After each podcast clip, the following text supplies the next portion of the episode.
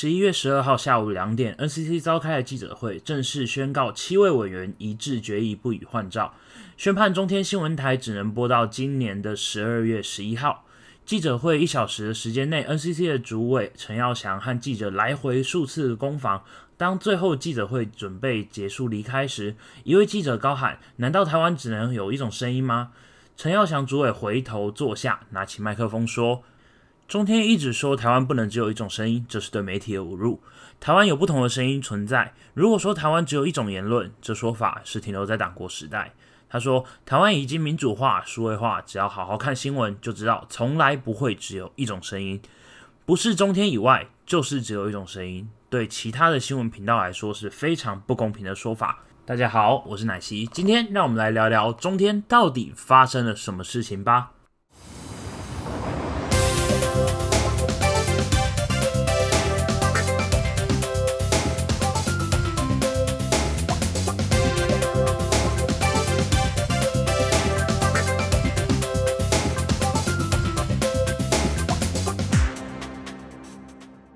呃，简单的说明完就是今天发生的事，就是今天发生了什么事情之后呢，就是先来讲讲呃这个单元，对，因为毕竟是第一次做，可能有些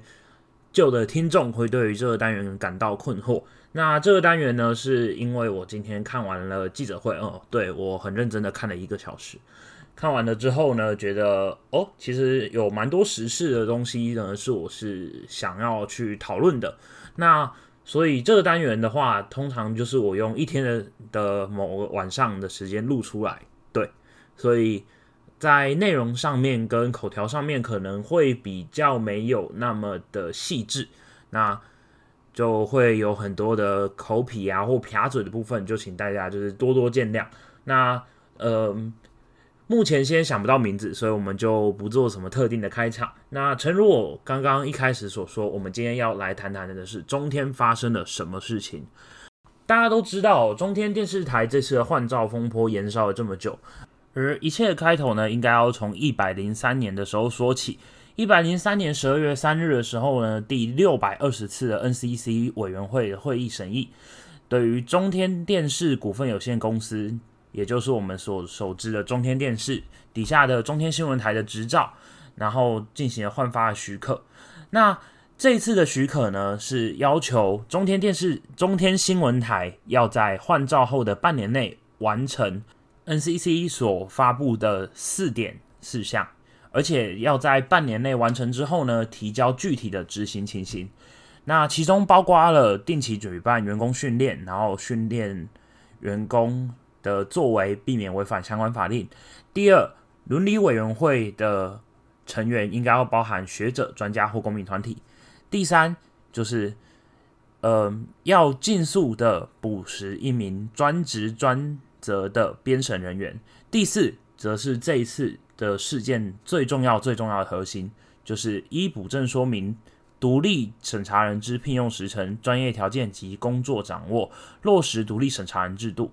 而所谓的独立审查人是什么东西呢？独立审查人呢，其实是一个比较新的东西。那是当年在中天的换照时所给出的一个建议。NCC 希望中天新闻自己来找一个人，然后自己设立一个制度来监督自己的所谓的新闻的制播也好，工作内容也好。对，那。但独立审查人这个东西呢，其实过去其实是没有的，所以在独立审查人该怎么样子去设立，或是到后来什么时候才设立这件事情呢，就引发了这一次的可以说是导火线。那所谓的独立审查人呢，在中天自己后来设立之后，他们的说明上面。独立审查人的这个工作呢，一开始是由世新大学的副校长陈千和先生所担任。那独立审查人要做的工作到底是什么呢？简单来讲，他就是一个类似顾问的角色，就是他平常的时候就是要去看新闻，然后参与他们的会议，然后做督导，然后帮他们的新闻还有他们的制播的流程做一些改进跟建议。那但是这个独立审查人的制度。是什么时候才弄出来的呢？相信应该很多人都不知道，答案是一百零八年。也就是说呢，在一百零三年的时候，要求的半年内，中天并没有如实的完成他们原本所承诺的，或是原本 NCC 所要求的这个时间，反而是到了一百零八年的时候，才将独立审查人这件事情给弄出来。那呃，我相信很多人对于中天新闻被呃我们直接称它为关台这件事情是。呃，有很多不同的想法，不管你是支持也好，反对也好，认为新闻自由的怎么样也好，或者是认为真的这是政治的破坏也好。那今天要跟大家聊的内容，主要就是集中在这一次中天观台的真正原因，还有他在整个事件中他的角色，还有我对于这件事情有什么看法。嗯，先说我个人就是处于不太喜欢中天。的那一派，对我认为中天新闻它，呃，很明显有就是红媒的倾向，所以我个人不是很喜欢中天新闻。但是事实上，关于红媒这件事情，在本次的决议之中，其实并没有提到。本次的决议之中呢，主要包含的点是，他们第一有太多太多太多的申诉案件。而且这些申诉案件都是很大的，那有九百多笔，那有被罚款的也有其中的二十多笔，那占了所有的嗯申就是申诉案件的三分之一，就是全部的新闻台加起来的三分之一，所以你就可以知道中天到底被人检举了多少。那当然你可以说这是背后有什么一四五零的操作，这个我觉得嗯 OK。那但是他们最终的认定是中天的。体系上面出了问题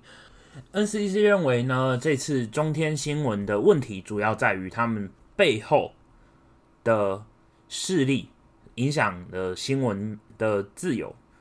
对，非常有趣吧？就是中天新闻说，我因为新闻自由，所以我们不能被关台，而但问题是 NCC 在审理的时候，却是因为新闻自由的关系而把中天新闻台关了。对，那。呃，我们先姑且不要谈论所谓的积极自由跟消极自由之间的问题，呃，要不然的话可能会花太多的时间。那而且这个也会最后会陷入一个所谓的呃自由到底该怎么判定，还有就是所谓的言论自由它的界限到底在哪里的这种就是论证里面。而这个在今天讨论的话，估计。还是不会有结果，大家都不会相信嘛，因为你不会因为听了一个 podcast 的节目，然后就完全改变了你原本对于自由定义的想法。对，那如果你原本对于自由新闻自由定义的界限就在那边的话，那你应该也不会因为听了一个 podcast 或看了一则报道之后，就会有太大的改变。那中天电视台这一次呢，被 NCC 这样子直接不予换发执照的原因呢？其中有一个就是他们认为中天背后的手伸得太深，就是伸得太长了，就是他们的新闻台并没有做到好好的独立运作这件事情，而独立审查人没有尽到他相关的职责，而且中天新闻台内部的结构上面也出了很大的漏洞，所以在整体上面而言，他们认为中天新闻台。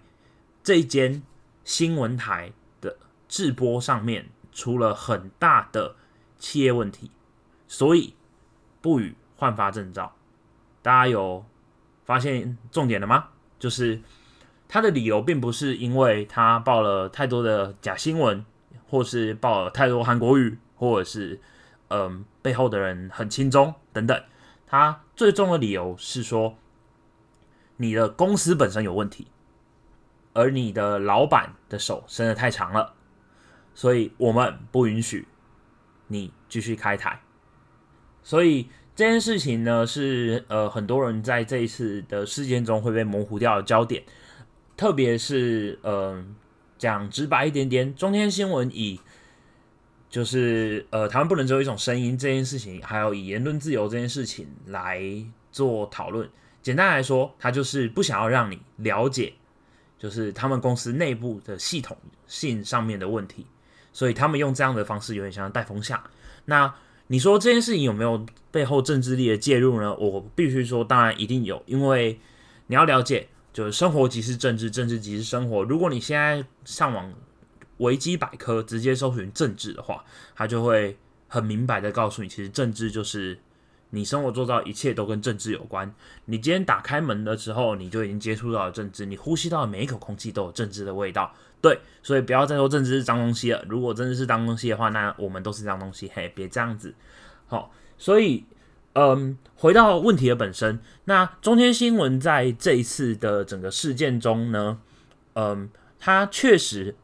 有很多带风向的成分。那很多人就会把所谓的三明治，就是三立、民视跟自由时报。来做类比，说哦，他们也是很偏绿的媒体啊，那为什么我们这种偏蓝不可以？那你是不是这样子抹杀了我们的就是新闻自由？但实际上呢，大家可能忘记了一件事情，其实 TVBS 跟东森还有八大新闻台也是蓝的哦。对，所以呢，呃，你说。为什么三明治没被关，然后中间被关了？然后就是说言论自由什么？其实我觉得这件事情本身还是不太成立的。毕竟如果说真的要关蓝媒的话，那其实台湾的蓝媒很多，对。但这些媒体其实并没有做，就是被撤销执照或是不予换发这样子的一个判决。所以以行政上面来看的话，这件事情其实只是一个有点像是带风向的行为。那嗯，这反我和我的新闻在做呃媒体的朋友讨论过之后，他认为其实这样子的一个呃判决，其实可以成为一个判例，就是你今天如果要用这样子的方式来审视中天新闻台的话，那未来你也要用同样的方式来审视其他新闻台，包括呃这一次在记者会上面，主委有提到的，就是。嗯，他们的一个评分机制之类的，那这个东西到后之后会不会公开？还有就是到底实际上会议中为什么大家会做出这样的结语？当然要等到之后的判决书出来，我们才可以知道。然而，你今天如果要讨论新闻自由这件事情的话，我自己认为，嗯，这件事情其实并不会影响到所谓的台湾的新闻自由或怎么样子。总体而言，我认为还是中天自己内部的漏洞缺口比较大，而且以 NCT 主委的说法来说的话，呃，他指出在呃民国一百零六、一百零五、一百零六年那时候正值总统大选，对对，没错，就是其实 NCC 在中天的中天新闻台的有条件换照的时候是马政府时期的事情哦，对，那。并不是所谓的哦，蔡政府因为就是我们要追杀啊，怎么样子啊，所以我们不予换照。他们是妥妥的拿了马政府那时候提出的要求，然后说你这点没做到，然后说所以你要撤照。嗯，其实是呃，说实话，你问就是背后有没有政治力介入，所以让中原新闻这一次没有办法再度有条件的换照。嗯。还是多多少少有吧，毕竟你要知道，就是每个人他自己一定都会有一些立场，没有立场的人跟没有立场媒体就不值得被相信。呃，我们重点是应该要揭示这些媒体它背后的立场到底是站在哪一边，而不是要一个假中立的媒体。我们应该要去摄取。不同的立场的媒体所报道出来的东西，然后综合起来得出我们自己的结论，然后再决定我们自己的立场，而不是直接被媒体就是这样子胡乱的带风向。所以，如果说你要讨论中天在这几年之间有没有改善的话，呃，朱伟有表示说，其实在这几年之间，特别是一百零五、一百零六、一百零七年这几年之间，其实中天新闻是有所改善的。然而，其在嗯。时间过后，哦，又调回来了。也就是说，他们好也只有好那一段时间，他们之后又回到了非常混乱的期间，而独立审查员的作用也没有发挥，而里面他们的董事也好，还有他们的整个呃体制也好，也有非常非常多的问题，所以这是不予换发他的执照。简单来说，这一次的记者会讨论的就是这样的事情。那我有问过我的新闻从业的朋友，那这样子的话，会对于中天新闻有什么影响吗？呃，其实如果你要说影响的话，当然是有的，毕竟它不能在电视台上面播了。但大家要知道一件事情，它没有说你不能在网络上播，所以中天体系旗下的关于就是中天新闻网，还有就是中天的 YouTube 频道等等的。其实都还是可以照播的，马照跑，舞照跳。那你说对于记者有没有影响？有，但影响的部分呢，可能很少。他们可能会做人事的变动，可能会做裁员，但主要的内容是关于体制上面的改革。中天新闻台在体制上面出了比较大的问题，就是他们无法很好的衡量他们自己的内容的审核，而且在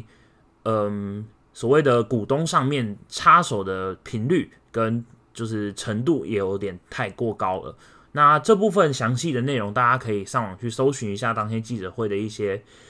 就是他的懒人包啊之类的。我就是在不要在这边就是一一赘述。总而言之，就是最懒的懒人包就是这样子。那嗯，你说我们是否要用同样的标准去看待其他媒体？当然是得用其他这样子的标准看待其他媒体。那你说，那这样子的话，三立是不是也要关台呢？嗯。可以，对，就是我认为，如果说三立在体制上面跟他的新闻的公播上面也有这样子的问题的话，那他确实应该要做改善。接着跟大家分享一下三立新闻台。好，三立新闻台是在嗯一零六年的时候，一零六年六月中旬的时候呢，得到了许可，就是予以换发。所以下次以期限来算的话呢，他们就会是二零二二年的时候，NCC 会再来讨论一次，就是我们要不要让就是三立新闻台继续播下去？对，那除非三立在这之间有发生一些巨大的问题，要不然其实我们是没有办法把三立新闻台关掉的。那所谓的巨大问题，那就要看。到底有多大？因为其实我也目前台湾还没有什么媒体是因为真的发生了巨大问题而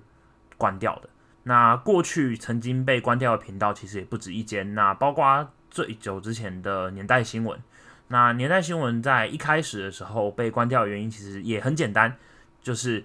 他们里面广告太多了，他们的报道里面涉及了太多广告。那这个其实有一点点像是跟这次一样，因为杀鸡儆猴的作用，就是说，你看，如果你的新闻里面放太多广告啊，以后你就不用再播新闻喽。那这次就是，你看，如果你的新闻被人检举太多次，然后你们公司内部如果有太多漏洞，然后上头的手伸得太长的话，那你们就不用播新闻喽。那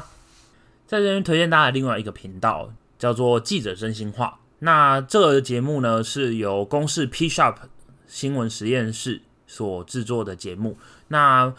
里面有提到所谓的台湾的媒体是如何变成财团的官方粉丝团的，里面有很清楚的详列各个目前的主流媒体，它背后是谁。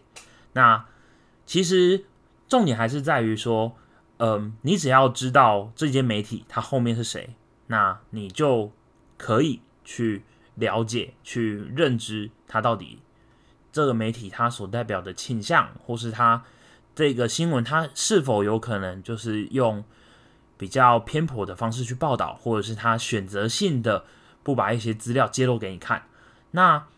这件事情其实我们没有办法靠媒体来了解，我们只能靠我们自己去多方的查阅，我们才可以知道。对，但嗯。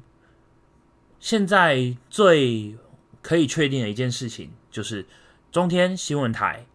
目前来说是会在十二月十一号的时候就停播。那当然，他们还是有后面的行政诉讼的程序可以走，这是合法，而且呃国家给予你的一个权利。那这部分呢，就要看未来的法律战的结果啦。基本上是一定会打的，就只看最后打出来的结果是怎么样而已。那我自己个人认为呢，目前的整体言论的风向好像有点偏向是，嗯，两边就是一边说，哦，台湾不能只有一种声音，然后就是你关中天，那你应该也要关三立，然后另外一边喊说，耶，爽啦，一个红梅终于倒了，哦，送啊，干，哦，看他们倒真的很爽哦，呃，我自己觉得两边这个说法都有点智障啊，就是请不要成为这种人好吗？就是我们用比较理性一点的观点去看待整件事情的话，你就会发现，嗯，其实。这件事情在中天播的时候，其实你也是在被中天带风向；而在各个新闻台在播报的时候，其实你也在各被各个新闻台带风向。三立就很明显的把这整件事情我塑造成是哦，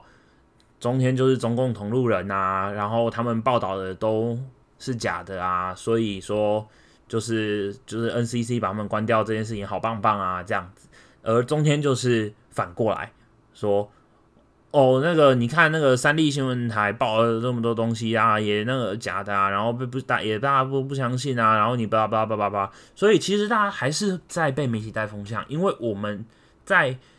评断这些媒体是否该继续存续的时候，我们还是透过媒体，懂吗？所以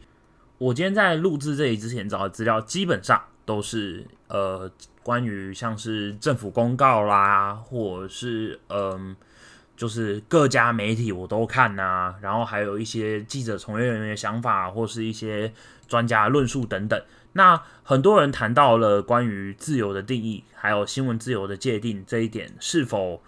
在中天的整个内部，是不是有？就是他们的新闻自由好像有点太超过了一点点，那这个东西是不是有点问题？但实际上，我认为这次的整个换照事件聚焦的点应该是在于中天新闻台它的整体的企业上面，而不是它播出来的新闻长什么样子。对，虽然大家可能对于中天新闻的新，就是过去播报的新闻。很多人都会有一些呃很既定的印象，就是他就是疯狂吹捧韩国瑜，跟着韩国瑜跑啊，然后很就是就是直接变成国语台啊之类的东西，甚至连韩国瑜今天都用就是七个小矮人来大做文章。那我自己是觉得，嗯，我们得用一个比较理性或是比较客观的角度来去看待。那中天是否他真的在企业上面有些问题？那答案呢？就是查证之后是有，所以 NCC 这边就是做了这样子的裁处。那新闻自由的部分，反倒是我认为，并不是 NCC 这一次所裁处的一个重点，而且甚至是有点被升高到了就是新闻自由的位置上面。而这一切都是因为媒体的炒作和风向。那同样，我问了我的就是媒体朋友们说，那这次的影响你们怎么看？他们的回答其实大多都还蛮蛮一致的，就是嗯，中天电视台自己活该，对，就是因为你自己的内部没有做好，所以导致了在外面跑的记者可能就是受到了一些。嗯，现在在劳工权益上面受到了很大很大的一个威胁，就是我不知道我未来到底会怎么样的一个状况。那这当然就是之后中天还有就是劳动部这边要去想办法解决的地方了。但是以整体的事件而言的话，总归一句就是哦，大家不要把这件事情看得太高。如果我们今天真的要讨论新闻自由的话，那我们会讨论很久很久。很久很久。如果说今天你的家人、身边朋友有人在跟你说中天电视台该不该关的时候，我个人的建议就是，像我今天这样子得到的结论，就是我今天查了一整天的资料，我得到的结论就是，哦，他关的原因是因为他的企业问题，而不是他播的内容的问题。请大家不要一直被各家的媒体的宣传来带风向，搞得好像说。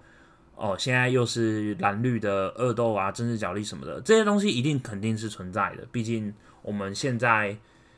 嗯的这个案件就是如此鲜明色彩的一个媒体，然后要被关了，所以势必背后很多政治角力战跟口水战的东西存在。但请大家不要忘记一件事情，就是嗯，看所有新闻的时候，请记得多想两秒钟。对，就像当有人问唐凤说我们要怎么样面对假新闻的时候，唐凤所说的，你就停下来，把它当做回合制的游戏，停下来思考一下，问自己：哎，真的假的？多想一阵子。对，就是这样，就是这么简单。请大家就是可以多多想一下，就是这件事情它背后到底主要原因是什么？到底是新闻自由呢？政治角力，还是只是单纯的？你的企业干不好，所以你就给我回去吧的那种感觉。嗯，好的。那今天的这个算是突发的杂谈吗？嗯，就是突如其来的讨论，就差不多到这边。那也是趁这个机会跟大家分享一下我的想法啊。就是未来可能如果有一些事件的话，我可能也会录成这样子一集，但。当然，就是如你今天所听到，可能有很多撇嘴或是键盘跟滑鼠的 key 咔声，因为我真的没有时间跟就是人力去把这个东西做得很完善。对，平常的无脚本聊天室的内容，就呃，可能我事前会还是会查找一些资料，然后或者是。我可能会有就是重录很多次啊，或者是内容上面的在剪辑上面也是还是会花一点时间。但像今天这样子的类型，就是纯粹跟大家丢出来讨论一下。如果你有任何的想法，或是有任何不同的观点的话，也欢迎你用各种方式告诉我，也可以私信我的粉砖奶昔今天比较闲。那我们下期再见，拜拜。